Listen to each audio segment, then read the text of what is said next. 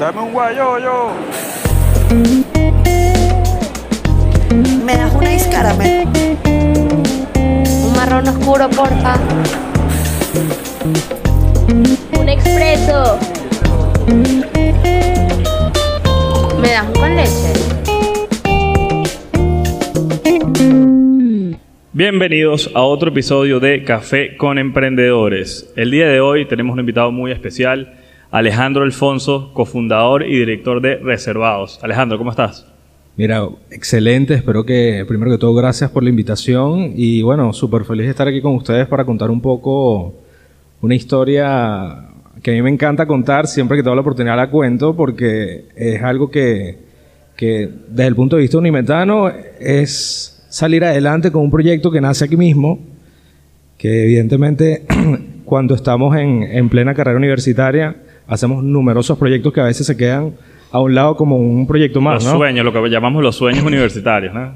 Entonces yo tuve la oportunidad de salir adelante con este proyecto que hoy por hoy somos el único a nivel nacional prestando este tipo de servicio como plataforma venezolana. Reservados, correcto. Reservados, correcto. Mira, Alejandro, antes de comenzar el podcast, vamos a hacer lo que siempre hacemos y es preguntarle a nuestros invitados cómo se toman ese primer café, cómo se toman el café que les gusta por la mañana.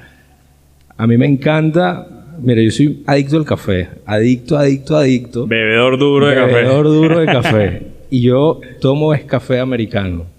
Me Café levanto americano. a las seis y media de la mañana, me tomo mi primer café americano y lastimosamente si hay médicos que escuchan esto van a decir que estoy loco, pero yo me puedo llegar a tomar siete tazas de café al día. Y veo que lo llamas americano, no lo llamas guayoyo. O sea, tú, No, tú- tú te tomas el americano. Americano, americano, americano con agua.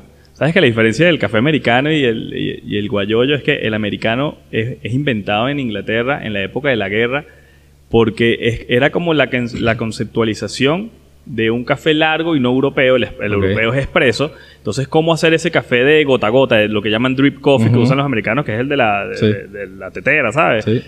Los, los de Inglaterra agarran y utilizan y dicen, mira, vamos a hacer un expreso y le echamos agua y lo hacemos un café más largo. y lo llamamos americano porque esto es lo que le gusta a los gringos. De esa época decía, esto es lo que le gusta a los gringos, vamos a llamarlo americano.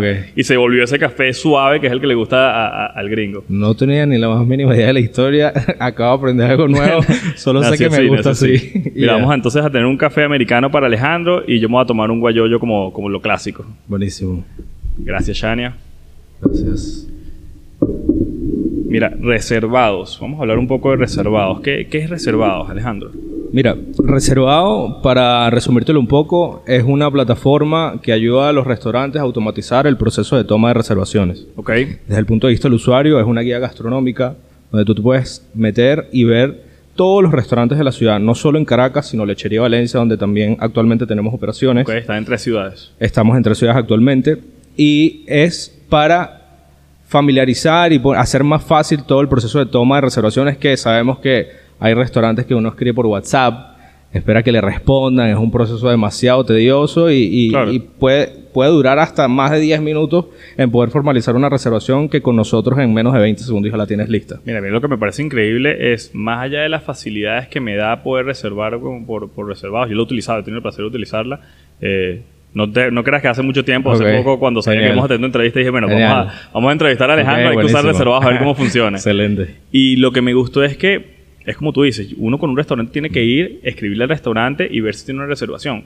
Pero a veces todavía no has escogido ni siquiera a qué restaurante vas a ir. Exactamente, O sea, todavía no sabes que ese que estás escribiendo es el que quieres ir. Exactamente. Lo bonito de reservados es que te metes y tienes todas las opciones de restaurantes y dices, mira, estos son los horarios en cada uno de ellos, esto es más o menos los menús que tienen cada uno de los restaurantes, hoy me provoca esto. Entonces cual. reservas en lo que te está provocando. Porque lo bueno de esto es que, tal como tú lo dices, creo que todo el mundo siempre tiene una incertidumbre a dónde ir a comer, porque a veces el no saber, uno siempre termina yendo al mismo sitio. Pasa demasiado que, bueno, tenemos estas opciones, pero no, no, no, entre tanta incertidumbre, no saber cuál es el horario, no saber nada, terminas yendo al sitio tuyo pre- de preferencia propia Que, que, bueno, nada, vamos para allá porque es lo seguro y a mí me encanta la comida allá. Yo creo que reservados lo que salvó es un pocotón de relaciones, ¿viste? Porque esa es la principal discusión que uno tiene con su novia. Mira, ¿dónde vamos a ir hoy? No sé, escoge tú. No, pero escoge tú. Bueno, pero ¿dónde encontramos un lugar bueno? Yo creo que reservados llegó No. para resolver todos los noviazgos que hay ahorita en, en el país. Y si hubieses visto el 14 de febrero, o sea, una locura. Full, ¿no? No, pana, no, o sea, yo estaba vuelto loco. Es uno de los días más- más Eh, comerciales. inclusive, yo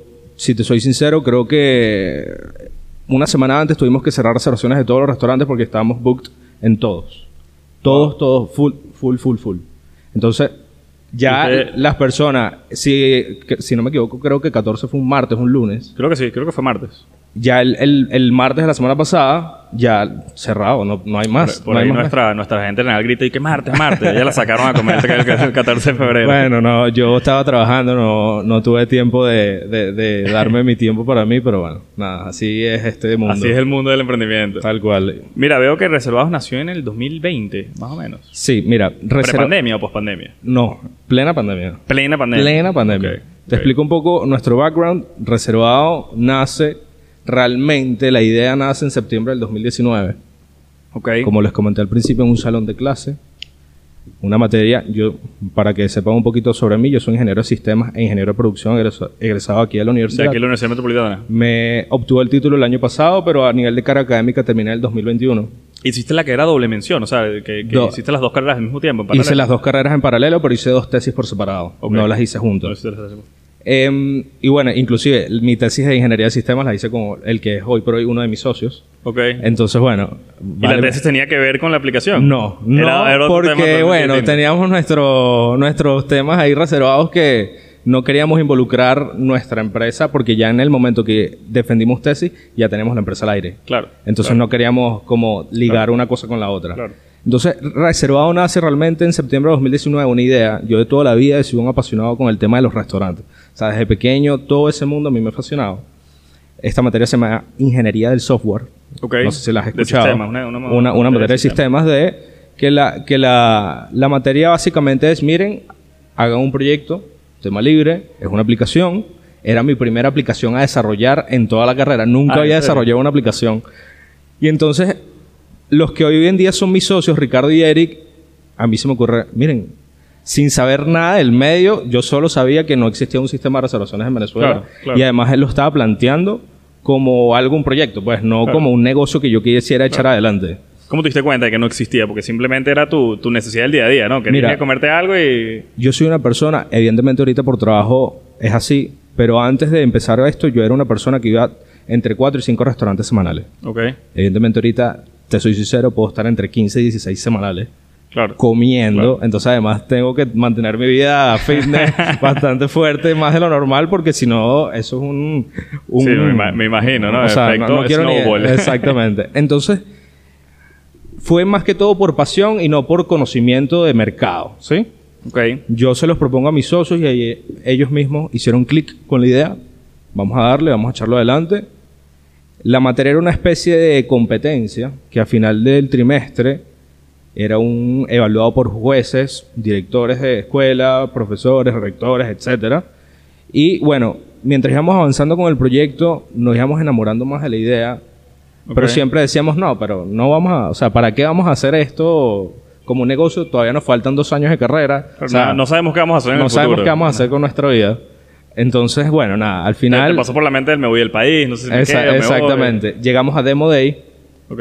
contra los jueces y resulta que primero ganamos mejor aplicación del año en desarrollo en la materia Ok.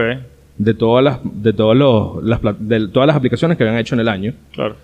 y Ah, pues son tres trimestres durante el exactamente año. y- exactamente hay varias secciones Ajá, también. ¿no? correcto y entonces es una sección pero son la dan todos Son los trimestres claro, exactamente varias porque generalmente ingeniería de sistemas es bastante reducido bueno en mi época ya como vas a mitad de carrera se va reduciendo más el embudo de gente que va quedando en la carrera Ok.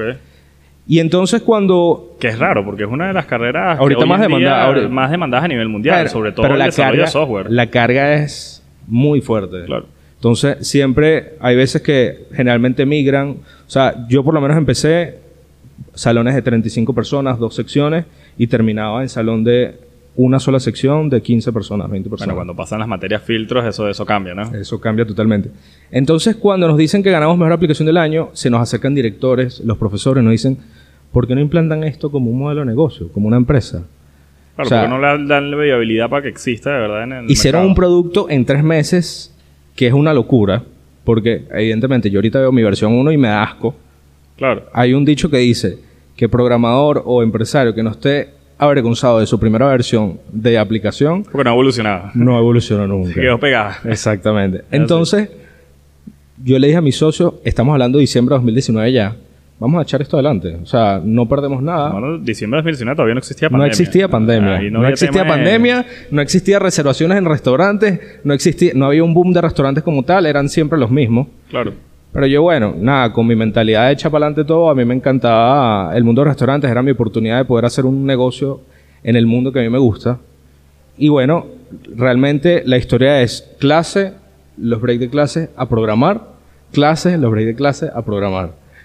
Llega marzo, Programaban aquí en la universidad. aquí en la universidad y en la casa, en los dos. Nos reuníamos, pa, pa, pa, pa, hasta las 10 de la noche, para atrás. Todos los días. Todos los días. Todos los días. Todos los días. Por eso que Café todos los días. eso fue una locura. Y una bolsa O sea, de o sea, más nada. más nada. Más nada. Y hamburguesa y todo lo malo. Y todo- Pero bueno. Entonces, llega marzo del- del 2020, ya tenemos una versión bastante mejorada. Evidentemente, no algo para sacar mercado de producción. Y cae la pandemia. Claro, marzo de 2020 declararon pandemia. Te podrás imaginar nosotros, cierran todos los restaurantes. Y ahora nosotros, o sea, ¿qué hacemos con esto? O sea, y ahí es donde viene la visión y ambición que tuvimos con el proyecto, que dijimos, en vez de echarnos para atrás y, y sentar cabeza abajo, ¿por qué no sacamos esto adelante? En el momento que vuelvan a abrir los restaurantes, van a necesitar un control y protocolo para poder meter gente en los locales. Claro. Y eso va a traer una cultura de reservaciones que en este país nunca había existido. Claro, y ustedes van a estar posicionados ya de primero. Exactamente. Entonces, llegó pandemia, ya yo sinceramente había dejado un pelo al lado de la universidad porque no me quedan tantas materias, a pesar de que eran dos carreras en simultáneo. Claro. Y sinceramente yo me paraba a las 7 de la mañana y empezaba a programar con mis socios hasta las 3 de la mañana. Dormíamos. Nos Trabajando en este primer modelo. en esta primera, versión, primera versión, para poder sacar al mercado. Aquí estamos hablando sin clientes, ni siquiera habíamos podido hacer un estudio de mercado porque todo estaba cerrado, no sabíamos la dimensión de mercado que estábamos hablando, no sabíamos nada. Ni podían probar, ¿no? Nada, No- no, no podíamos hacer, no podíamos hacer nada, no podíamos hacer nada. Pero sí nos, no, nos guiamos de competencias afuera, como, como estábamos hablando antes, OpenTable, Yelp, Claro, Referencias que son el tenedor en. Madrid, que es famosísimo. El tenedor en Madrid es súper bueno. Entonces, bueno, nosotros dijimos, ¿por qué no podemos hacer esto aquí en Venezuela? Que muchas de esas empresas, por ejemplo, OpenTable, son empresas que no nacen tecnológicamente de un inicio, pero nacen con el concepto de ser empresas para reservaciones. Y cuando viene el boom tecnológico, la web 2.0 y todo esto que está pasando ahorita a nivel de redes, ellos se dan cuenta que tienen que migrar al, mu- al mundo cual. tecnológico. Y el Bueno. que el mundo tecnológico les hace potenciarse de una manera exponencial. Y supieras que OpenTable con este proyecto nace, si no me equivoco, en 1990 y pico. Ajá, es de los 90. o sea, es, antes- de- es algo que... Before the web. antes- Ajá, antes de exactamente. Entonces, bueno, estuvimos durante un año corrido... O sea, yo no hacía más nada que echar código. Yo le digo así bastante... Dándole el fea, teclado todo el el- pam, pam, echando código. Yo, el término más feo que existe, pero ese era el término que yo le daba. Claro, claro. Y llega un momento donde ya tenemos una versión bastante interesante que pudiésemos usar para el mercado marzo 2021, un año después. Ok. Entonces yo le digo, no, mentira, perdón. En julio 2020, cuatro meses después. Julio 2020. De marzo hablamos que 2020 a julio cuatro 2020. meses de programar esa primera versión. Pero una locura, una locura. Y entonces hay un tema que, que yo siempre he tenido, es que es que el mundo de la restauración como tal, sobre todo aquí en Venezuela, es bastante celoso. Ok. Es muy, muy cerrado. Tú, tú, como alguien desconocido, que nadie te conoce en el mundo de la restauración, tú entrar y ofrecer algo es muy, muy difícil. ok. Y nosotros, método arcaico, dijimos, vamos a empezar a contactar restaurantes. Estamos hablando de julio de 2020. Mensajito en Instagram. Le mandabas un mensaje. Mira, eh, somos va. tal, tal, queremos hacer una presentación. De nuevo te digo, restaurante cerrado. Claro. Nadie podía abrir, todo el mundo a punta de delivery. Claro, los restaurantes no se podían. Y, Y- no todos estaban funcionando con delivery. Muchos estaban puertas cerradas Tal porque cual. No, no encontraban la manera. Tal cual. Entonces, es cómico porque, vamos a decir, de, de 100 restaurantes que, que escribimos, nos respondieron 5. Claro, claro. Uno de ellos, no sé si lo llegaste a conocer, que ya no, no está abierto, Santo Bocado, en Santo Altamira. Village. Claro. El dueño resulta ser que era el presidente de la Cámara Nacional de Restaurantes, Ah, ¿en serio? Iván Puerta. Y él nos dice, él siempre ha sido una persona visionaria, tema tecnológico, revolución tecnológica, eso, ese tema siempre le ha encantado. Y entonces él dice, bueno, vamos a reunirnos. Pautamos la reunión, él desde su teléfono en el Altamira Village, intentando agarrar señal, nosotros en nuestras casas, presentándole todo. Claro, una reunión virtual. Porque en ese virtual, no nos ver podíamos nadie. Como pudimos, el peroleto, todo, como se pudo hacer la reunión porque él tenía mala señal, él de repente me llama y me dice, ¿por qué no te vienes a la oficina y me lo presentas mejor? Entonces yo, sigue siendo julio del 2020, me voy a la oficina en Chacaito, en la Torre Credit Card, me siento con él y le presento todo, y le encantó tanto que él me dice, yo quiero ser tu socio. Así. De una. De una, o sea, antes... Está tenías bien. un primer- O sea, no era ni siquiera, bueno, dale, Santo Bocado, listo. O sea, sea, no es que quería ser tu cliente. No, una no, quería ser tu mira. socio y no había sacado la aplicación en la calle. no había sacado la aplicación. Yo quiero ser tu socio. Estamos, presidente de la Cámara Nacional de Restaurantes, y dije, o sea, esta es mi puerta Claro, este es para entrar en este mundo de restaurantes. O sea, mejor no me puede, no me puede salir a esto. Claro, claro. Resulta que, bueno... No, lo conocías de antes. No lo conocía, no sabía ni quién era, no sabía nada, nada, nada. Evidentemente, cuando él me hace la oferta, yo tuve que hacer un background check de quién era él, evidentemente. Y bueno, estuvimos como en un mes de negociaciones con él, nos asociamos evi- al final y empezamos, todo el mundo, todos los restaurantes nos empezaron a abrir las puertas. A referencia de Claro, claro. Iván. Pudieron llegar a más, a más contactos para, bueno, para conversar, porque en ese momento todavía seguían siendo Tal cual. los restaurantes. Igualito al final era, fue muy difícil captar clientes porque no veían la funcionalidad del sistema, nunca habían estado acostumbrados a usar un sistema de reservaciones. No, ellos están enfocados en el, en el ahora de cómo facturo a punta de delivery. No estaban viendo a futuro de cuándo qué Cuando voy a hacer. Claro. Entonces, eso fue una piedra en el camino que nos tocó. que era un obstáculo bastante grande, porque cuando comienza pandemia, gigante. la visión era que esta era la nueva, este era el nuevo método de vida. A esto nos tenemos que acostumbrar, esta va a ser la manera en la que vamos a tener que vivir. Y esa era la manera en la que yo tenía que transmitir la información que quería transmitir a los dueños Claro. del restaurante. Claro. Resulta que, bueno, tengo Porque mi... el, el cliente es el restaurante. El para ti. restaurante. Para ti, el cliente no es el usuario. No, el usuario es el usuario para mí. Es el usuario el, cliente que consume es el- del Exactamente. El cliente es el que me paga. Claro, para ti tu cliente es el restaurante. Exactamente. Claro. Entonces, diciembre de 2020, ya para resumir un poco la historia, salgo al mercado con 10 restaurantes nada más. Ok. O sea, tú jalaste tus primeros 10 clientes y dijiste, mira, yo voy a Ya, inaugurar en diciembre, momento. estamos juntos. Cuando salgo, ustedes son mis primeros 10 con los que vamos a Exactamente. Empezamos así. Ya era una época de temas flexi la, la semana flexible, no sé si te acuerdas semana- de, sí, claro. de- de semana eso. flexible, semana Bueno, radical. bueno, entonces- semana radical, le decía, ¿no? La otra. Es, es la semana flexible y semana radical. Semana radical. Pero ya esa era una época donde los restaurantes abrían clandestino, evidentemente Claro. no... O sea, necesitaban facturar. O sea, había que buscar la manera, la gente también estaba harta de estar encerrada en su rentas se casa. seguían pagado- pagando, el personal se seguía pagando. Fospuca, todo, todo, Claro, todo, todo, impuestos. Estaban En- generando gastos, gastos por ya un año estamos hablando. Todo 2020 pagando gastos. Entonces, bueno, nosotros estuvimos en ese vaivén de apertura entre semana radical, semana flexible, todo durante un año, de diciembre de 2020 a diciembre de 2021, que realmente fue como que ya, listo. No es que se acabó la pandemia, pero ya todo el mundo puede abrir como le dé la gana, prácticamente. Claro. Y para mí realmente ahí es donde realmente empieza mi operación continua de la empresa. O sea, te diciembre llevó, de 2021. te llevó un año, un año y medio, Más casi. o menos, más Desde o menos. que tuviste la idea inicial en 2019 con tus socios hasta que saliste a la calle y vamos a empezar a facturar. Tal cual. Entonces, evidentemente, hoy por hoy manejamos más de 200 restaurantes a nivel nacional. Tenemos planes ya con contactos cerrados y todo de expansión a Dominicana, a República Dominicana y Colombia, donde existe también una necesidad. Ya yo he hecho viajes de, de reconocimiento a Dominicana. Ok. Yo muestro el sistema y esa gente se vuelve loca que lo quiere ayer. Claro, claro. Entonces, porque tampoco lo hay. Claro. No hay, o sea, nunca han visto un sistema de reservaciones tan eficaz como el que nosotros brindamos. claro. Entonces, bueno, más o menos esa es la Pero breve... es un software desarrollado por ustedes, ¿no? Totalmente. 100%, Totalmente desarrollo 100% nacional. desarrollado por nosotros. Claro. Desarrollo unimetano, vamos a llamarlo. Desarrollo unimetano. Entonces, Claro. es- es- todo es desarrollado por nosotros. Hoy por hoy, este, estoy súper feliz con, con en donde estamos parados actualmente. Estamos haciendo unos cambios en el tema de modelo de negocio.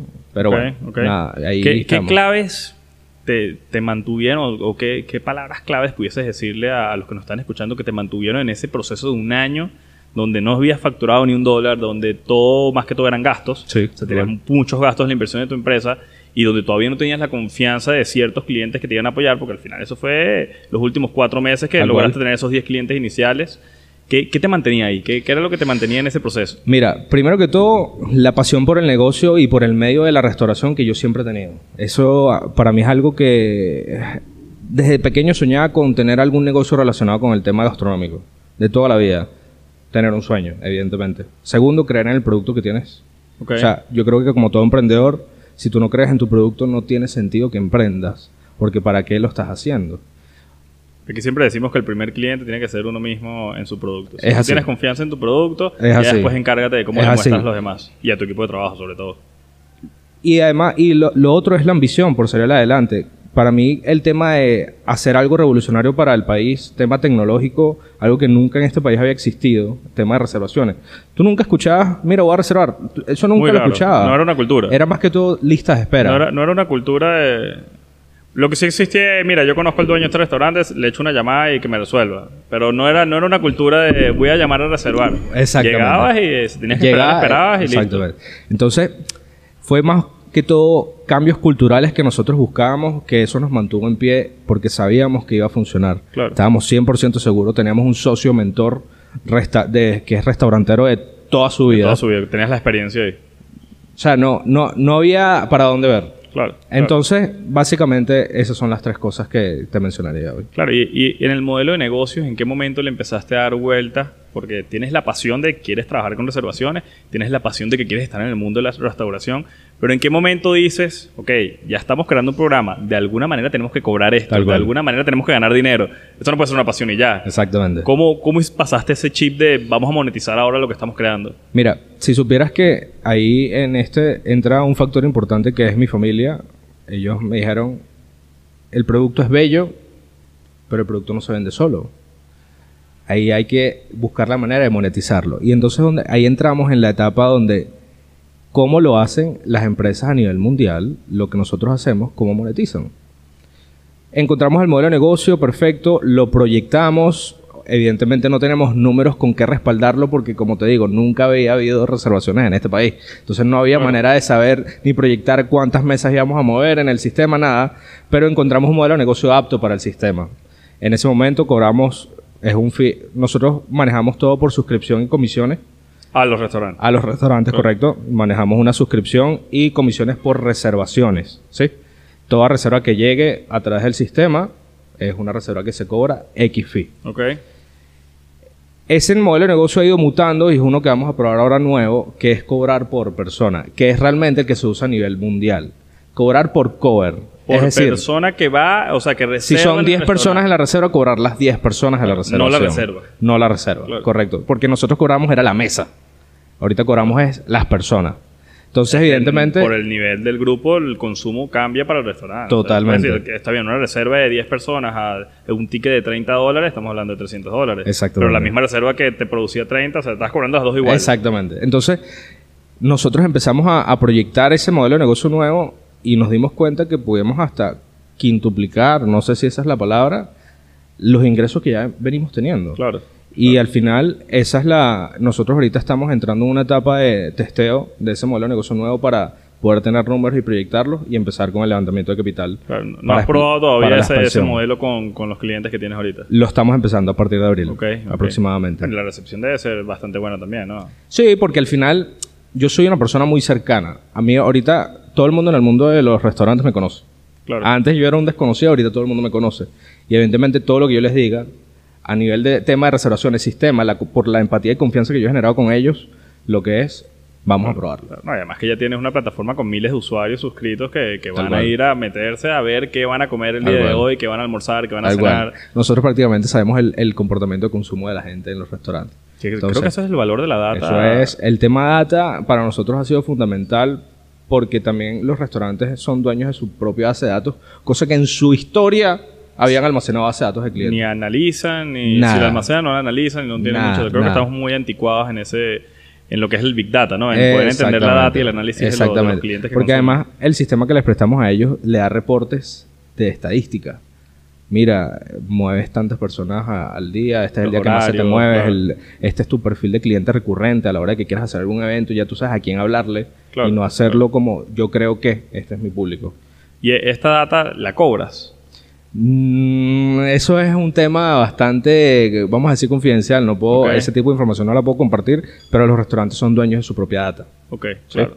Básicamente es eso. Claro. No, eh, lo- un restaurante no puede acceder a la data de otro restaurante. Claro, pero tienen que conocer Pero yo, su eh, propia data y exactamente, ver dónde tienen que exactamente, potenciar. exactamente. Y yo creo que es un tema también sobre todo los horarios, ¿no? Cuando tienes horarios fuertes, tienes que saber qué, qué hacer en esos horarios fuertes, si es eventos o llamar más la atención, al igual que los horarios suaves. ¿Cómo potencias tus ventas en los horarios suaves? Nosotros tenemos un cliente en Altamira que ellos siempre, cuando van a hacer algún grupo de música en vivo o algún tipo de promoción, ellos se meten y ven, esto es nuestro grupo objetivo. Bueno, personas entre 25 y 40 años. ¿Qué tipo de música le gusta a esta gente? Claro. Bueno, entonces ellos ven, ellos tienen una variedad gigante de bandas que pudiesen contratar y ellos en base al público objetivo que ellos manejan, los días que más manejan, eh, reservaciones o cliente general, porque el sistema no solo te dice reservaciones, sino gente que viene sin reservación también. Claro. Entonces, claro, porque ya se vuelve un software también interno para... para gestión el- interna. Claro. Gestión interna totalmente, porque al final el sistema lo que busca es que los restaurantes administren inteligentemente las mesas que tienen disponibles hora a hora. Ok. Entonces, tú cuando te metes en la aplicación, tú realmente vas a ver las horas que realmente hay mesas para que tú puedas ir. O sea, nunca vas a reservar una hora que el restaurante está full. No puedes. Claro. El sistema no te va a dejar. Claro. Entonces, todo está interconectado. Al final, nosotros como plataforma no obligamos a la persona a tener nuestra aplicación descargada para reservar en el restaurante. Ok. Nosotros también tenemos la versión web. Entonces, en la página web, todo lo la automatizan completamente. O sea, cualquier persona que quiera reservar en cualquiera de nuestros clientes es a través de nosotros, tengas o no nuestra aplicación Claro. descargada. Ya viste todas las opciones que pudiese, o sea, todas las alternativas que le pueden ocurrir al cliente de, de cualquier restaurante y la pueden hacer a través de reservados. Tal Vía, web, desde el teléfono, por Desde la aplicación. computadora, iPad, donde tú quieras. Y si llaman, tienes a la persona interna del restaurante que se meten reservados en la plataforma de reservados Y registra. a registrar al, Tal al cual. cliente. Claro, Tal increíble, cual. increíble. Mira, eh, quiero tocar un tema bastante controversial en todos los emprendimientos, pero primero vamos a ir a un corte comercial Vale. y luego vengo con una pregunta bastante interesante. Buenísimo.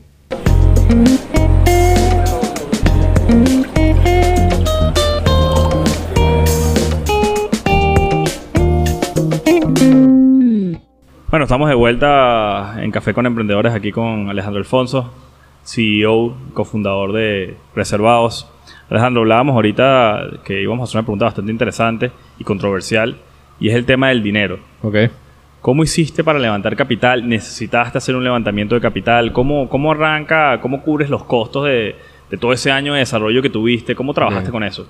Mira, si supieras que desde que una ventaja que nosotros tuvimos muy grande fue el tema que era un software desarrollado por nosotros mismos. ¿Ok? Entonces, yo creo que cuando uno emprende, en, más que todo en el ámbito tecnológico, el grosor de costos siempre se va a ir en el desarrollo del sistema, evidentemente. ok.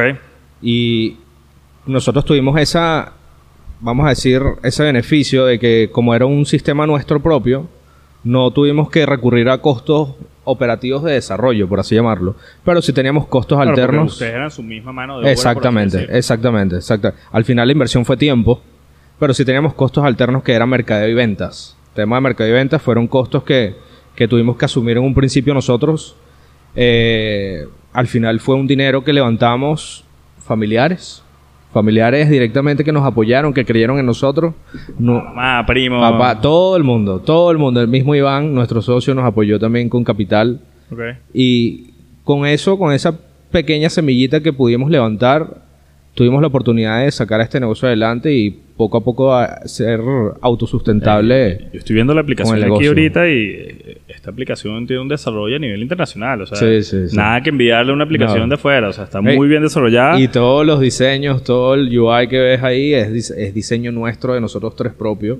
Está fácil de utilizar. O sea, invirtieron bastante en user experience, ¿no? Sí, o sea, tal se cual. dedicaron. Tal cual. Bueno, porque su, su perfil es que el usuario sea cómodo para el restaurante reservar ahí, ¿no? Nada, nada peor que una aplicación que sea de mala experiencia de usuario. Nosotros, yo creo que eso fue uno de los pilares que nos enfocamos a la hora de desarrollar esto, es cómo lo hacemos de la manera más fácil e intuitiva para las personas y amigable, sobre todo. Ok. Porque si cuando te metas más a- adentro en la aplicación, te vas a dar cuenta que también es una especie de juego. Es decir. Tú reservas, ganas puntos. Ok. Tú reseñas, ganas puntos. Estos puntos los acumulas y los canjeas por recompensas en los restaurantes Claro. una comida gratis, una botella espumante gratis. Ahorita estamos trabajando para meter un viaje a los Roques solo con tus puntos acumulados de ir a comer al restaurante. Entonces Claro, es una especie de plan de fidelización y juego que hemos Claro, tienes un desarrollado. reward, porque si por más uses la aplicación, estás un plan. reward, entonces Ajá. quieres permanecer usando Entonces, la aplicación. eso también es- nos ha ayudado a que las personas prefieran reservar a través de mi aplicación que en vez de tener que escribir por WhatsApp o lo que sea, porque al final el tema WhatsApp nunca lo vas a poder desvincular 100% del Pero es lo restaurante. más- fácil y Esa- funcional para... la- a- a- hay personas que se sienten que necesitan tener una conversación con la persona para estar una seguro. confirmación personal. Exactamente. alguien, ¿no? Entonces, para estar seguro que. Creo que es que- un tema de cultura. Yo creo que es un tema que va a ir evolucionando. total. Yo creo que a medida que se vayan probando más este tipo de aplicaciones como reservados, Total.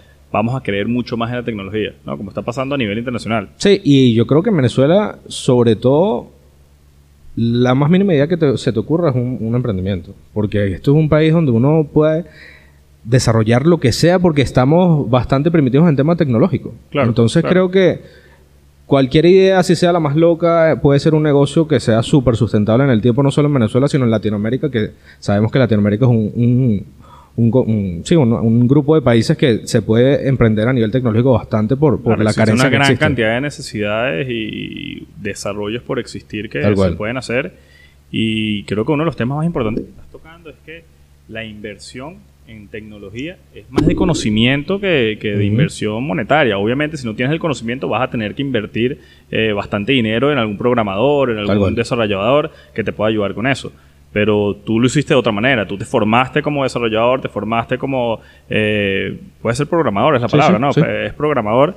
Y a partir de ahí invertiste tu tiempo. En vez de liquidez, invertiste fue tiempo en Año poder medio. dedicarte Año y medio. año y medio de... Echando código en la- Claro, todo, trasnochándote todas las noches. Sí, sí. Me imagino con muchísimos obstáculos de por medio en ese proceso de desarrollo. Porque al final también uno va, a medida que uno va programando, uno va aprendiendo. Porque al final uno no es un experto Claro, ensayo y error. Ensayo en y eso. error. O sea, uno al final está testeando y probando y van saliendo las cosas. Y eso, eso pasa mucho en temas de programación que siempre van a salir errores. Y uno, uno como en la carrera le enseñan es que esos errores tienes que buscarle solución. Claro, porque claro. todos esos errores tienen solución. ¿Qué, O sea- qué consejo le puedes dar a, a un emprendedor que está a punto de... Tiene una idea buenísima en tecnología y quiere arrancar y puede, como puede que no tenga los conocimientos? ¿Qué, qué le dices? Búscate un socio programador. No, sinceramente, bueno, depende, porque lo primero que yo le recomendaría a esa persona es realmente ver si hay una oportunidad de negocio, ver cuál es el mercado que quieres atacar, porque no tiene sentido hacer un negocio y invertir una cantidad de plata exacerbada cuando tu mercado es de 10 personas, 20 Claro. personas. Hacer un estudio de mercado previo y en base a eso eh, realmente evaluar si es un negocio factible o no. Y segundo, siempre un socio tecnológico es importante. Siempre. Si, tu negocio tiene que ver evidentemente con tecnología, siempre es súper importante, pero creo que también el tema de- del estudio de mercado es más primordial aún. Sí, yo creo que dentro de cualquier emprendimiento tienes que entender a quién le vas a vender, tienes que entender qué estás vendiendo.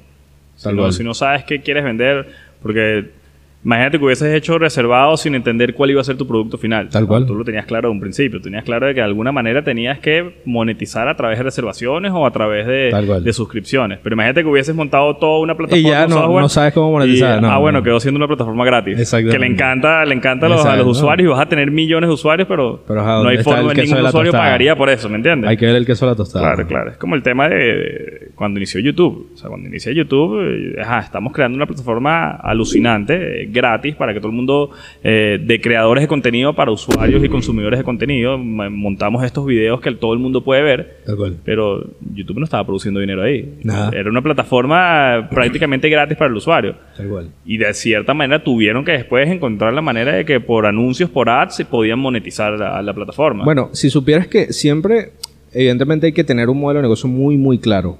Pero el tema de darle a los usuarios algo gratis por un tiempo y que realmente vean la funcionalidad de tu producto, eso te va a ayudar a, a generar comunidad mucho más rápido.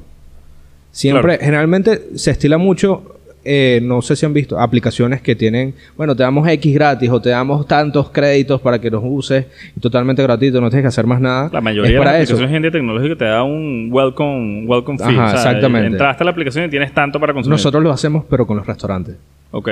Mira, No nunca- le cobras reservaciones. en Exacto, las nu- primeras nunca has manejado un sistema de reservaciones, toma X tiempo gratis, pruébalo. A ver si y realmente ahí le generas la necesidad al restaurante después de que te probó que realmente necesito esto. Sí, sí, el famoso Amazon Prime. Tal cual. El primer mes siempre es gratis. Tal cual. O Netflix. El Ajá. primer mes siempre es gratis. Después, Eso- imposible que te vayas a la aplicación. Eso es vital a la hora de, de salir al mercado con temas tecnológicos porque la gente tiene que probar tu producto. Y eso es una manera que te ayuda a ti a generar el boca a boca, que creo que es de las mejores maneras de vender en este, en este mundo, es por referencia. pues. Y también yo creo que cuando tienes un producto bueno, tú, tú lo vas a saber en el momento que la solo. gente lo pruebe. Se vende solo. No se va a querer ir. Entonces tu objetivo es llegarle a más gente. Exactamente. Más gente que lo prueba. No esforzarte tanto en confía en que es bueno. No, no. Pruébalo. Pruébalo y una vez lo pruebes, quédate en- en- como usuario de- del producto. Claro. Mira, ¿consideras que la Universidad Metropolitana te apoyó en herramientas para, para poder desarrollar, para poder sacar adelante, no solamente desde la visión de programación, porque obviamente me dijiste que nace de, de- de una materia donde concursaste y ganaste, pero más allá, a nivel gerencial, a nivel, porque fuiste un programador excelente, pero también fuiste un gerente, Tal cual. fuiste un director, supiste montar la compañía a raíz de, de la programación. Bueno, si supieras que, bueno, todos sabemos que la Metro siempre ha enfocado como que la experiencia universitaria en tema de emprendimiento, ¿no? O sea, uno a lo largo de la carrera ve N cantidad de materias relacionadas con emprendimiento, desde materias pensum hasta electivas que uno puede utilizar. Claro. Y yo creo que el tema de, de las materias, sobre todo, una que me ayudó muchísimo, que a pesar de que no la hice relacionada con reservado, a nivel de conocimientos aprendí muchísimo, fue eh, iniciativa emprendedora. Ah, yo me acuerdo de esa materia. ¿sí? Que eh, me la dio un profesor que era especialista en temas incubadoras y levantamientos Ok, de capital. ok. Y nos enseñó muchísimo temas de cómo, primero que todo, cómo buscar la manera de hacer un estudio de mercado, que es lo que he mencionado a lo largo del podcast, que es una de las cosas más importantes aquí, y cómo llevar a cabo, cómo llevar adelante la empresa. Porque al final éramos tres programadores, pero nadie tenía un rol definido. Claro. Y hubo, hubo un momento donde dijimos, ya tenemos que cada uno definir nuestros roles, porque no podemos ser programadores todos. Alguien tiene que dirigir la empresa, alguien tiene que llevar el dinero, alguien se tiene que quedar head Claro. de tecnología en la empresa. Y el entonces, famoso plan de negocio, ¿no? Tal cual. que de cierta manera montar un plan de negocio y Tal saber cual. cómo iban a manejar lo que estaban construyendo. entonces yo creo que sobre, me, nunca se me va a olvidar todas las cosas que aprendí en Iniciativa Emprendedora sobre esta parte de, de- de esquematización de la empresa, pues al final. Claro, de, de- de organización y planificación. Tal cual. Sí, yo siento que todos los emprendimientos, por más buenas ideas que sean, por más innovadoras que puedan ser, si no tienes una planificación, no sabes ni siquiera cuánto tiempo te va a tomar poner eso en el mercado Tal cual. y no sabes si es factible contra la competencia. Tal cual. Yo creo que siempre, hagamos lo que hagamos, sea de cualquier sector que sea la idea, tienes que tener una planificación, tienes que entender cómo vas a desarrollar la, la idea. Es Así, así. como tú lo tenías de 7 de la mañana a 3 de la mañana, pero sabías que todos los días estás dedicado a eso. Exactamente. Eh, saber planificarse para poder lograr un objetivo final. Tal Eh, cual. en tu caso era lanzar la primera versión. Lanzar la primera versión. Y fueron evolucionando tus objetivos a medida que, iba, que ibas creando. Sí, tal Ah, cual. eso a mí, a mí me parece increíble, sobre todo porque fue tu primer paso, fue, fue tu, primera, tu primer emprendimiento y en tu primer emprendimiento sigues estando porque hay, mucha, hay muchos casos donde los emprendedores tienen 7, 8 emprendimientos antes de llegar al que es. Antes de Exacto. llegar al que Sí, dicen, este es el cual. que, este es el que, me es gusta. ya. No, yo tuve la oportunidad, evident- o sea, como nunca en Venezuela había existido algo parecido, yo no sé, era como una intuición que a mí me es decía, un mercado virgen. esto es algo que tengo que explotar 100%. Claro. Evidentemente Caracas se lleva el grueso de todos mi- mis ingresos mensuales en la empresa. Pero al final hay un mercado demasiado grande que sigue en crecimiento. O sea, por lo menos te puedo Claro. mencionar que en Caracas, de aquí al 31 de mayo, van a abrir más de 26 restaurantes nuevos. Sí, la, la- lo que está sucediendo con los restaurantes aquí Solo- este año, solo en finales 30.000 2022, comienzo 2023, ha sido una locura, ¿no? No, no, no, y va a ¿Cómo se ve? ¿Cómo se ve desde tu área? Mira, hay dos, hay dos puntos bastante eh, vitales aquí. Hay un término nuevo que no se escuchaba en el mundo de los restaurantes aquí en Caracas, que es la tasa de mortalidad. Ok, Porque no es solo abrir y abrir las puertas y esperar que la gente llegue, sino que es tener un servicio impecable, es tener una gastronomía impecable, diferente, que la gente realmente le llame la atención y la experiencia que tú brindas en el restaurante. claro. ¿Sí? Claro. Muchos restaurantes se llevan por la monotonía y mueren porque no tienen una visión. Simplemente abren, quieren tener un retorno de inversión y listo, ya, ya, ya. Sí, a mí no me están ofreciendo ya el tartar de atún que me dan en todas las entradas de todos los restaurantes. Ya Uno, que algo distinto. uno busca algo diferente. Claro. Entonces, está la tasa de mortalidad del restaurante y está la tasa de natalidad del restaurante. Entonces, el tema de- del nacimiento de nuevos restaurantes, a pesar de que es muy grande, desde que empezó el año, yo me recuerdo que yo decía en septiembre que de aquí a febrero, desde septiembre del año pasado a febrero, iban a abrir 85 restaurantes. Ok. Los abrieron todos. Wow. Todos. En Caracas. ¿Y cerraron varios de ellos o todavía están...? y ya han cerrado varios. O sea, hay, hay restaurantes que no duraron ni dos meses porque no tenían un concepto definido. Abrieron por abrir para intentar buscar generar ingresos, pero sin un concepto definido de... Si no porque ahorita un la valor gente... agregado en un mercado donde te abren 85 restaurantes en tres meses, olvídate, no el, vas a tema, durar. el tema de Caracas es que un mercado demasiado limitado. Y entonces, como la manera en la que se mueven los restaurantes es de la siguiente manera. Tú abres un restaurante, Altamira, todo el mundo va a querer ir. Eso, pero ese, ese boom te va a durar un mes. Porque ya después, si la gente te probó y eres bueno, van a volver. Claro. Pero si no, ya van al próximo que abrieron, al próximo que abrieron, y es una migración constante de la misma masa de gente que se mueve entre restaurantes, porque no hay un mercado Hay- Hay turístico. un fenómeno, hay un fenómeno en Caracas que es como el fenómeno de la moda, ¿no? Ajá, un fenómeno de tú puedes quemar un restaurante tres meses seguidos y vas a ir todas las semanas y vas, pero después no vuelves. Exactamente. Tres meses dándole durísimo y, y después no vuelves. Es un tema de quieres ir a lo más nuevo y yo no sé si eso se ha vuelto una estrategia para ciertos restaurantes que yo los he visto que han cerrado y abren con otro nombre. Eso te has dado cuenta que, mira, Sí. mismo lugar, mismo sitio, Todo. misma experiencia, Mismo pero nombre dueño, distinto. mismo Mismo, dueño, pero nombre distinto. Porque como que están entendiendo que hay una... No sé si es un- una forma de vida en Venezuela que la gente quiere ir a lo más nuevo, conocer lo más nuevo y, y van así probando estos Así sea el distintos mismo lugares. menú. Así si tiene otro nombre, menú. yo tengo que ir. Hay otros que sí he visto que lo que hacen es que cambian el menú. Sí, O sea, eso ahorita se está estilando Cambian el muchísimo. menú cada tres meses, entonces cada vez por que vas es una temporada. experiencia un poco por distinta. temporada. ¿no? Es una manera de tú siempre satisfacer a tu comensal de darle algo diferente. Porque evidentemente es, el tema de cambiar los menús pasa cuando los restaurantes tienen un menú bastante reducido. Claro. Donde ya tú puedes ser la tercera vez que vayas y ya probaste todos los platos y quieres Claro. probar algo nuevo. Entonces manejan los menús por temporada. Claro. Eso pasa muchísimo. Pero el factor principal de todo esto de por qué cierran los restaurantes es que no hay un mercado turístico en Venezuela. Claro. Siempre son las mismas personas que salen a comer. Claro, estamos hablando de repetición de clientes. Tal cual. Entonces, evidentemente eso, a la hora de aperturar miles y miles de restaurantes al mismo tiempo, no tienes la gente necesaria para cubrir tantos, Claro. tantas mesas en tantos restaurantes. Entonces, eso y es un para el punto cliente, bastante... para el, para el consumidor, el, el que va a ir a comer, yo prefiero ir a 10 restaurantes distintos y conocer 10 experiencias distintas que ir a repetir, por más bueno que sea, que ir a repetir el mismo restaurante. Eso sí, una vez que ya visito los Tal cual. 10, vuelvo al que más me gustó. Exactamente. No, Y- yo- y hay un creo que es mejor ir a conocer cosas nuevas. Es lo que está sucediendo ahorita aquí en, Y hay un tema ahorita, yo creo que la gente joven siempre busca la- lo nuevo, siempre quiere conocer algo nuevo, nuevo, nuevo. Y ahorita en Caracas se está comiendo bien. Bueno, hay unos, hay unos conceptos por ahí bastante interesantes, que seguramente los conoce y los ha visitado, que como se dieron cuenta que las experiencias tienen que ser distintas, lo que hicieron es que dentro de un mismo espacio te colocan cinco experiencias gastronómicas totalmente distintas. Tal cual. Comida japonesa, comida francesa, comida... Bueno, si supieras que Incluso viene... una actividad, un bowling, unos karting, Sí, una sí, cosa, sí, te involucran cualquier tipo No, de... y, y- ahorita se está estilando mucho ese, ese esquema de negocio y vienen, te pudiese decir que vienen como dos proyectos más similares a esos. Las Mercedes, Altamira, vienen dos proyectos similares porque eso es lo que se está estilando.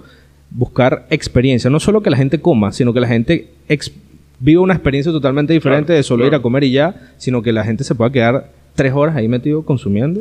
Mira, Yo creo que aquí, en aquí día, en pues. Caracas en algún momento vamos a tener que invertir más en, en la experiencia que en la propuesta gastronómica. Que tú te vas a otros países, te vas a Estados Unidos, eh, sobre todo Orlando y la empresa, todo lo que es la corporación Disney. Ellos tienen eh, una universidad que se llama Full Sail, tienen carreras de- dedicadas a la experiencia de usuario, pero no como es como el UX de la aplicación, pero del lugar donde entras. de cuando entras a un restaurante, qué tipo de música estás escuchando, cómo Todo la música va pegada con eh, la decoración del restaurante, cómo cuando el, el- el mesonero va y te sirve, va pegada toda la dinámica del restaurante y al final te están vendiendo una experiencia. Desde el punto de vista, uno, uno no lo analiza. Exactamente. Pero tu memoria te dice qué bien me siento estando aquí, qué bien se siente haber, haber entrado de esta manera, qué cómodo me siento en este espacio. Y todo eso es, es- es experiencia y está pensado afuera. Aquí lo hacemos no tan pensado, más a medida de lo que vamos replicando, más a medida de, de vamos a ofrecer algo bueno. Si la gente come sushi, vamos a abrir uno de sushi. Creo que todavía falta mucho la investigación, Sí, falta mucho el, desarrollo de, de- de investigación de qué es lo que le está gustando a los usuarios, analizar la data, como bien hablábamos antes, de qué es lo que le está gustando a los usuarios, e invertir un poquito más en eso, invertir Sí. un poquito más en, en la experiencia completa de, in- in- inmersiva, ¿no? De que el cliente se meta en tu restaurante y diga, no es que me comí un sushi bueno, es que todo fue increíble, Increíble, todo es una locura, y que quieras ir a decirle a tu primo, a tu novio, al hermano de tu novia, mira, vamos a, vamos a conocer este espacio, vamos a ir a, a ver esto, a ver Tal qué cual. tal. Bueno, si supieras que ahorita el mercado de los restaurantes en Caracas, so- Menciono Caracas porque, bueno, es el grueso a nivel gastronómico del país. Bueno, tenemos 10 millones de, de habitantes, ¿no? En Caracas, Eh, 10, 12 exactamente. millones, más o menos Y por ahí está el estamos, número. estamos hablando de más de mil restaurantes en Caracas. Entonces, ya están viniendo empresas de afuera, o sea, grupos de restaurantes de afuera que quieren abrir una sede de su restaurante aquí en, en- en Caracas. Ya han, ya han habido varios, pero van a seguir abriendo varios de, de- de cadenas y grupos de restaurantes que están a nivel mundial. ¿Y qué has escuchado de franquicias grandes? ¿Tienes algo de información de franquicias grandes? Por ahorita estaba leyendo que eh, Chick-fil-A, ¿conoces Chick-fil-A? El, Sí, el claro, famoso claro, de las hamburguesas de pollo de Estados Unidos. Eh, todavía no ha querido meterse en Latinoamérica, pero acabó de abrir en asociaciones con Japón, está yendo para Europa, está de alguna manera dándose cuenta que es un mercado muy beneficioso. Eh, sin duda alguna, investigaron algo, un, un patrón bastante raro, que es que en Japón, cuando viene la época de Thanksgiving, el japonés obviamente no tiene la cultura americana de Thanksgiving, pero por alguna situación extraña, esa fecha el japonés come bastante pollo frito. Ah. Y come bastante y entonces hace solicitudes de KFC. Chick-fil-A se dio cuenta de esto y ahorita está yendo a invertir en, en Japón y en, otro, en otros de- Wow. lugares de Europa Excelente. para llevar su experiencia que en Estados Unidos es una experiencia totalmente alucinante. Sí, sí, sí, O sin sea, duda. está dentro de las tres primeras franquicias de comida rápida de Estados Unidos con mayores ingresos anuales. Pero ¿Lo has probado? Está, está de tercero, lo he probado. es Increíble. Increíble. increíble. Increíble. Increíble. Y no solo que es increíble, que es que la experiencia, tú vas, no sé si la última vez que fuiste te diste cuenta que habían 60 personas en la cola. O sea, Sí, una cola que Es tú dices, una- si yo me meto en esa vale cola la voy a estar dos horas. Vale la pena. Uno, es tan bueno que uno va y lo hace. pasa en cinco minutos. Exacto. Te metes en la cola y la cola de alguna manera tiene el protocolo muy bien hecho. Sí. Que no tardas más de 5 a 10 minutos esperando una, cola de 60 personas para que te atiendan. Entonces dices, ya va, ¿qué pasó aquí? Yo pensé que esto en otro lugar me iba a tomar dos horas. Esto Tal cual. me acabaron de atender en 10 minutos. Y esa experiencia te pones a ver tercer puesto a nivel de Estados Unidos en, en mayores ingresos y no tienen ni la mitad de sedes que tienen los otros dos primeros. Que creo que es McDonald's y no me, no me recuerdo cuál era el segundo. No tienen la mitad de sedes y tienen casi la, la misma cantidad de ingresos. Es una, locura. es una locura la eficiencia que tiene Chick-fil-A ahorita. Pero no, en, como te digo, yo solo manejo restaurantes eh, como tal. Tema de franquicia, no tengo mucha información. No manejo comida rápida, no manejo mucha información, pero sí te puedo hablar con bastante, eh, eh, sí, bastante claridad que viene, grupos de restaurantes grandes están intentando abrir la gente de, de Grupo Salvaje con su otro restaurante. Quieren abrir acá que se llama Arrogante en Madrid. Ya llegó la gente de Panamá y Estados Unidos que se llama Makoto. No sé si Claro, lo has escuchado en Altamira. Me han hablado buenísimo. de- de Están haciendo estudios de mercado el grupo amazónico. No sé si lo has También, escuchado. sí. Amazónico que está en Londres, Dubái, Sí, sí. Madrid. O sea, Entonces, seguimos teniendo sin duda alguna inversión en restaurantes aquí a nivel gastronómico eh, en Caracas. ¿no? Vamos a seguir viendo crecimiento en toda esta sin ola de restaurantes. sin duda. ¿Y cómo se posiciona reservados ahí? Mira, lo bueno de todo esto es que como todos los dueños de restaurantes se conocen entre ellos, yo siempre cuando van a abrir ya estoy trabajando con el restaurante. Claro, ya te están recomendando. Entonces, para mí, yo cuando tú vayas a un restaurante nuevo y ya yo esté en la apertura, para mí es ingreso y tráfico de gente. Claro, Y eso es más exposición, más conocimiento, porque tú ves reservado, reservado, reservado. Tengo que reservar por aquí. Hay veces que la gente ni siquiera tiene mi aplicación. Reservan todos los restaurantes que yo manejo y no tienen mi aplicación. Pero llega un punto y, pero, pero yo veo demasiado esto. Me llegan correos, me llegan notificaciones, me llega de todo. Claro. Me lo va a descargar. Y ahí yo hago una conversión de usuario. Entonces, esas son estrategias de, de- de adquisición de usuarios que nosotros tenemos y, Claro. y eso es lo que nos ayuda a nosotros posicionarnos y, y en caras al futuro poder seguir creciendo, no solo en este país, sino en Dominicana y en Colombia, que tenemos planes de apertura ya. Claro, hablamos que los siguientes pasos de reservados es internacionalizar. ¿no? internacionalizarnos. Nosotros estamos haciendo una especie de adaptaciones en el sistema. Hay dos cosas fundamentales que te las puedo mencionar que para uno inter- internacionalizarse en tema de reservaciones necesita a nivel de funcionalidad para el restaurante. Una es manejo de croquis de mesas, ok, que los restaurantes puedan manejar dinámicamente el croquis de mesa en disponibilidad. claro. Y el otro es el tema de los pagos. Tema de, Eso es lo más complicado. eso es lo más complicado. Incluso aquí en Caracas es un tema bastante delicado, ¿no? Una locura, El o tema sea, de los pagos, tantas opciones es de un pagos que hay, dolor de pero- cabeza, un dolor de cabeza. Claro. Por eso yo aquí en Venezuela no, no he ni querido no he, ni- no he querido ni pensar. No has tocado ese No, no, no, no. Yo- Y no, no ha empezado a desarrollar fintech ni nada de ese estilo a nivel todavía de- no, no, no, porque estamos netamente en, en protocolos de restaurantes y cómo poder optimizar los sistemas de los restaurantes. Estamos Claro, básicamente claro. en eso. Bueno, tú te pones a ver algunos de los modelos de negocios a nivel internacional. Starbucks, por ejemplo. Sabes que Starbucks tú tienes tus tarjetas de membresía y tienes una correcto. tarjeta que ellos te dan donde puedes recargar la tarjeta y con eso vas consumiendo. Ajá. Bueno, Starbucks resulta que uno de sus mayores ingresos es a partir del dinero que manejan de los clientes que tienen Desde en la tarjetas. aplicación. También, y ellos también Claro, tienen la estamos hablando aplicación. de billones de dólares que tienen los locura, clientes recargados locura. ya en su cuenta de Starbucks que no están siendo utilizados, que no están siendo todavía Pero ya tienes el consumidos por dinero. cliente, pero que ya Starbucks cobró. Exactamente. Y es un dinero que es de Starbucks que lo pueden estar utilizando invirtiendo en cualquier, en crecimiento, en, en montar más franquicias, en montar más locales, como lo pueden estar invirtiendo en, en cualquier sistema financiero que ellos deseen. Sí, no, eso es una locura. Y al final es, es uno de, los, de las formas de ingresos más grandes de Starbucks. Ni- no es la venta de café, es que son prácticamente un banco. Sí, tal cual. Tal cual. Literal. Es así. Mira, eh, si tuviésemos que hablar un poquito de recomendaciones, ¿no? Vamos a, vamos a decir que tenemos gente que está metida en el negocio de tecnología. Ah. ¿Qué recomendaciones le das a los emprendedores hoy en día?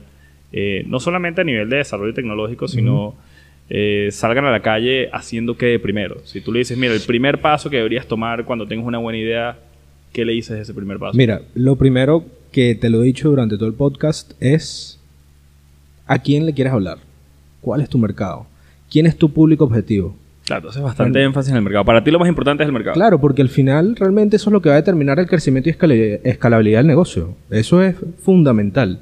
Segundo, es realmente determinar si hay una necesidad a la que tú tienes. Es decir, hacer encuestas. Ok, esto, esto en, en líneas generales. Ahora vámonos un poco más Ajá, detallado. Más, mucho, mucho más detallado. Levántate en la mañana. Casa Alejandro en la mañana. Mira, yo me levanto, café. Indispensable. Indispensable. ¿Eres tempranero de mañanas So- tempranas o sí. eres de noches tardes? No, y- Bueno, yo soy una persona que no duerme casi. Yo Ok. me voy a acostar a las 3 de la mañana a las 6 de la mañana estoy despierto. Ok. Todos los días. No sé por qué, pero soy una persona así. Toda la vida he sido así. Así sea que me quede viendo Netflix a las 3 de la mañana de la nada y sin darme cuenta, lo hago. Igual te levantas temprano. Pero a las 6 de la mañana estoy despierto. Me levanto, me tomo un café, reviso mi correo. Eso para mí es lo más importante. Y veo toda la gente que tengo del día. Sobre todo que yo soy una persona que tiene demasiadas reuniones. Yo todos los lunes ya tengo que estar claro de todas las reuniones que tengo durante toda la semana y visitas a nuevos restaurantes. Porque ahorita en esta época, sobre todo, me la paso metido en restaurantes que están construyendo. Claro, por abrir. Exactamente. Entonces, básicamente es levantarme, ver la planificación de la semana, tener reuniones eh, a principios de semana con todos mis socios y el equipo de trabajo para ver cuál va a ser la estrategia de la semana y después es salir a la calle a mis reuniones. Llego a la casa a 6 de la tarde, me voy al gimnasio. Dedicas algo de tiempo pa- No, pa- para ti. Tres horas de gimnasio. Yo no, porque, o sea, Comes 15 veces en Pero, el restaurante, o sea, de alguna manera tienes que... Ya llega un punto donde uno extraña la comida de casa. O sea, uno está saturado, saturado de comer tanto en la calle. Claro, Me pasa muchísimo. A pesar Pero de si que comes, si comes en casa o muy poco. ahorita, desde, vamos, desde febrero más o menos, ya estoy empezando. Yo llego a los restaurantes, no, ya comí. No me des nada, no me des Dame nada. un café y No, listo, Dame un café, dame un agua ya porque ya comí. Claro. Porque llega un punto en que uno ya no quiere saber nada de comida de restaurante. Me Claro, pasa demasiado. Parece loco, pero es algo que pasa. Claro, yo creo que es un tema de balance, ¿no? Tampoco puedes estar comiendo... Llego, me Bueno, mato. no sé. No, no sé si me quejaría. Tendría que probar... No, tienes que vivirlo, tienes que vivirlo. Hay te que lo vivirlo para es si- si me quejaría. dígame, dígame cuando los restaurantes no han abierto. Y eso empiezan las pruebas. Y eso es prueba. Y eso es prueba. Ahorita Y, estuve- Alejandro, ven acá que tú conoces bastantes restaurantes. ¿Qué opinas de esto? No, entonces me llaman porque yo soy una persona que de comer tantos restaurantes he tenido un criterio ya de evaluación bastante fuerte. Ok. En tema de comida y me- de saber qué le gusta a la gente. Claro. Por lo menos ahorita eh, mi socio Iván va a abrir un restaurante que se llama Volares en Cerro Verde. Ok. Estuve el sábado en la degustación. Increíble, increíble, increíble, increíble. Se lo recomiendo aquí haciendo publicidad. Bienvenido, bienvenido. Publicidad implícita, pero de verdad. Cuando abra el restaurante lo invitamos al podcast también. Claro que sí, obviamente. Iván le va a encantar estar aquí con ustedes hablando porque además es una persona que conoce mucho el tema de la restauración, emprendimiento, le encanta el tema Claro. del emprendimiento. He estudiado muchísimo sobre eso. Pero sí, el tema de, de la degustación de restaurantes para mí es uno que a veces que me carga loco. Mire, ¿y Alejandro Alfonso ha pensado abrir un restaurante? Sí, sí. ¿Lo, lo estás evaluando? Ya, inclusive te puedo mencionar, estoy buscando local. Eh, me encantaría poder estar entre la Castellana y los Pales Grandes, esa zona comprendida. Te puedo mencionar inclusive el concepto que tenemos. No sé si conoces el Duomo de Sapore. Ok, sí, sí, sí, claro. Queremos esa cocina con inmobiliario de alta gama. ok, un restaurante de lujo. 20 puestos Algo privé. y, un, y el chef va a ser... Ya sabes que Top. en, eh, hace como, ¿qué? 2017, estamos hablando, hace como seis años ya. Cuando era estudiante de la universidad, eh, con un socio o compañero de clases aquí, Enrique, montamos un restaurante con un concepto clandestino y privado. Ok, ¿cómo se llamaba? cena- Isolé privé. Eran cenas de 15 personas máximo. Siete- Como comida siete- clandestina siete, en su momento. Como era- éramos la competencia de comida clandestina en su genial, momento. genial. Eran ocho mesas nada más, siete, ocho mesas nada más. Eh, eventos totalmente distintos a cada ratico, eran Menús diferentes, todo casas diferente. privadas a cada rato, menús diferentes pero mismo chef. Ok. Siempre teníamos un mismo chef que hoy en día está en España en un restaurante de dos estrellas Michelin. Wow, nos los quitaron, nos los robaron. Está bueno, pero está bien, hay que crecer. Pero- hay que crecer. Sí, sí, sí. Y hacíamos ese concepto de... Eran mesas de mucho lujo, propuestas gastronómicas de mucho lujo y costosas. Súper. Súper costosas. Estamos hablando de la Venezuela donde no la propuesta gastronómica era económica. Increíblemente nosotros encontramos un mercado que está dispuesto a buscar exclusividad, dispuesto a buscar privacidad y dispuesto a buscar experiencias totalmente distintas Tal a cual. nivel gastronómico. Y nosotros teníamos eh, sold out prácticamente todas las noches que hacíamos. Imagínate, Trabajamos de jueves a sábado y de jueves a sábado eso estaba sold out. Qué genial. Era, era una locura. Y es un concepto que yo creo que siempre ha calado. O sea, por más que tengamos distintos tipos de mercados, creo que el lujo es un concepto que aquí en Venezuela eh, se sigue vendiendo. Pero sin embargo, yo soy más de- de- del, otro, del otro tipo de restaurante, la rotación. A mí me gustan los, los mercados de rotación, donde hay Claro. bastante. No, y eso también eso ayuda al, tra- al, al flujo de caja. Sí, creo que me gusta mucho, eh, sobre todo que los negocios tengan un flujo de caja positivo. O sea, me gusta estar trabajando en negocios donde. No estén avanzados tanto en, en- en pocos clientes, sino en muchísimos Sí, sí, sí, clientes sí. y bastante crecimiento. No, y ahorita el mercado grueso de restaurantes que van abriendo o que ya están es de eso, pues. Pues hay un tema aquí, el venezolano, que el tema del fine dining no es algo que ha calado mucho. No ha calado tanto. O sea, la gente quiere ir a comerse un sushi, dos, está sentado una hora, dos horas, adiós. No, pero vamos a hablar del sushi. El sushi llega a Venezuela, pega como comida rápida. Tal cual. No por pega eso, como restaurante. Por eso. Mira, incluso eh, hace muchísimo tiempo, mis padres y mi hermano, yo era un chamito, tenía 8 años, montaron uno de los primeros restaurantes de sushi de. Venezuela. Y era un restaurante de lujo, que era lo que se conceptualizaba. Pero no existía Bonsai Sushi, no existía, No existía Ichiban, nada de no- eso. nada de eso. Y realmente ese concepto no caló. O sea, iba gente normal, pegaba, pero no era un concepto de wow, el sushi en Venezuela. Sí, sí, sí. Salen los, las comidas rápidas en Venezuela y No, Chiván, una Bonsai, locura, y eso se vuelve el boom. Todo el mundo aquí comía sushi, o sea, todo el mundo es arepa y sushi. Sí. Ese, ese es el concepto. Arepa caraqueño. sushi. Are- Arepa en la mañana, sushi en la tarde. Tal decías, cual, ¿pero qué pasó cual. aquí? Cual. empezaron a meterle plátano al sushi, lo venezolanizaron, lo tropicalizaron al 100%. Y después, años después, estamos hablando 6, 7 años después de que está la comida rápida sushi, empezaste a ver otra vez los restaurantes de lujo de sushi. Tal cual. ¿no? Donde cuando empiezan a hacer eso, vamos a volver sushi gourmet de nuevo. Bueno, O el sea, fue un proceso totalmente eh, como que alterno a lo que se imaginaba que podía Estamos pasar. hablando de 10 años, más de 10 años. Más, eh, mira, te estoy hablando que eso fue... 20 años, no sé, ya ni sé. Cuánto. restaurante se llamaba Blue Sushi, eso fue en el 2002, 2001, 20 2002. años. 20 años ya. 20 años. Y ese proceso por lo menos 10 años para que de verdad, que yo siempre pienso que es un momento de oportunidad y de timing, ¿no? Si no tienes un buen timing, por más bueno que sea la idea, Tal no va a pegar. Tienes que estar midiendo mucho el timing. Y ahorita han abierto mil restaurantes de sushi más. Ahora ahorita el último, eso sí, te lo, lo recomiendo cegado. No tengo nada que ver con ellos a nivel de sociedad ni nada. ¿Ok? Pero es un restaurante que yo recomiendo a la gente que pruebe porque se come espectacular. Es algo que no vas a haber probado si no has comido afuera nunca, que es en Makoto. En Makoto. De verdad, cegado, cegado, cegado, se los recomiendo. Es de mis restaurantes favoritos actualmente, junto con otro restaurante que... Eso no lo vas a mencionar. No, eso lo puedo mencionar. Eso no me han pagado las suscripciones reservadas. Si, si no, si no hay problema que lo mencione, no yo lo menciono. Si no hay problema Claro, que lo no mencione, yo lo ningún tipo de menciono. problema. Para mí el restaurante número de Venezuela a nivel de gastronomía se llama Cordero. Ok, no lo conozco. No he ido. Es en el piso 5 del Tolón, al lado de Casa Dorada, Ok. que ustedes estuvieron Tuvimos con a Melissa. Melissa, el, el podcast Ella- antepasado. Aquí. Al lado, bueno, eh, está Casa Dorada aquí, al final del pasillo está Cordero. Ok. Les voy a ser sincero. ¿Qué venden ahí? Sushi. No, mentira. No, vende. no, no. Y espero que no lo hagan nunca porque no tiene nada que ver. Es un restaurante que se basa. Yo no sé si tú eres de comer cordero. Mira, si yo- te gusta o no. Yo soy de abuelos marroquíes. Abuelos marroquíes, Imagínate. españoles. Y mi abuelo es una vaina que decía, mira, de, del, Desayuno. del mar el mero y de la tierra el cordero. El cordero. Eso es la tradición. Lo bueno de esto, hay, hay un tema que es que la gente piensa que voy a ir a comer a cordero y piensa, lo primero que piensa es, a mí no me gusta el cordero. De verdad, a mí me parece increíble. Pero el resto, a mí no, a mí no, digo en general. Hay muchas personas que no le gusta porque le parece un sabor muy fuerte o lo Claro, que sea. claro. Pero realmente es un restaurante que toda la materia prima del restaurante es en base al cordero. Es decir, tú te puedes comer una pasta carbonara que está hecha a base de leche de oveja. Claro. No estás comiendo carne directamente, pero tiene algo que ver con el cordero. Claro. Y Sam, que es el chef, es un, es un chef súper reconocido a nivel nacional y mundial.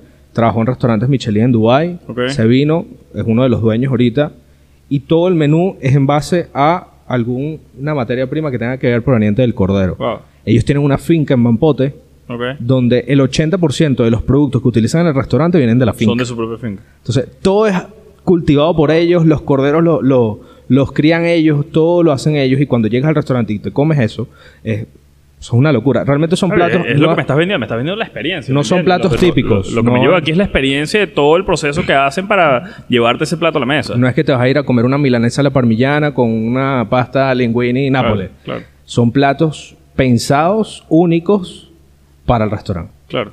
Y a nivel de gastronomía es el mejor a nivel nacional. Bueno, vamos, a tener, Cegado. vamos, vamos a tener que conocer ese restaurante para ver qué tal. Pueden reservar a través de reservado. con todo el gusto del mundo. Me gusta, me gusta la, la publicidad final. Mira, bueno, nada, para concluir ya el podcast de, de hoy, ya estamos ahí pasando los 50 minutos. Súper. Eh, ¿Algún mensaje que quieras dejarle a los que nos escuchan hoy en día?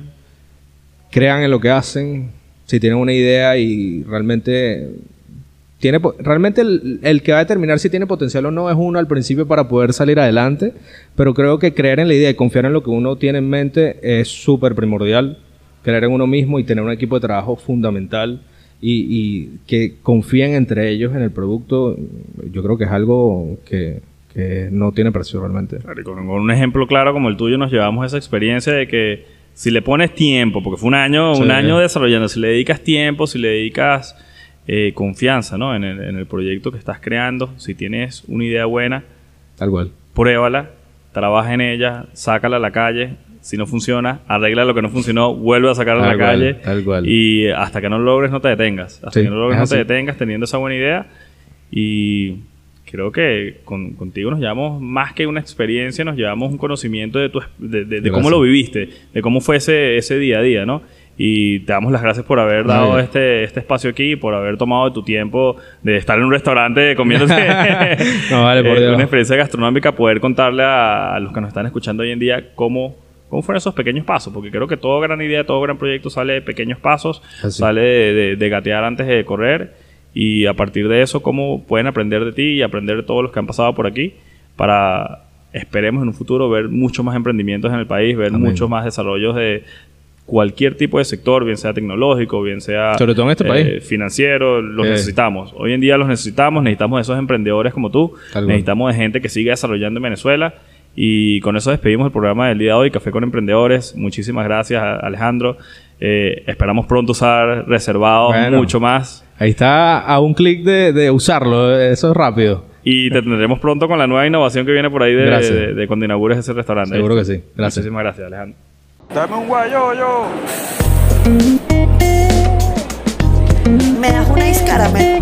Un marrón oscuro, porfa. Un expreso. Me das un con leche.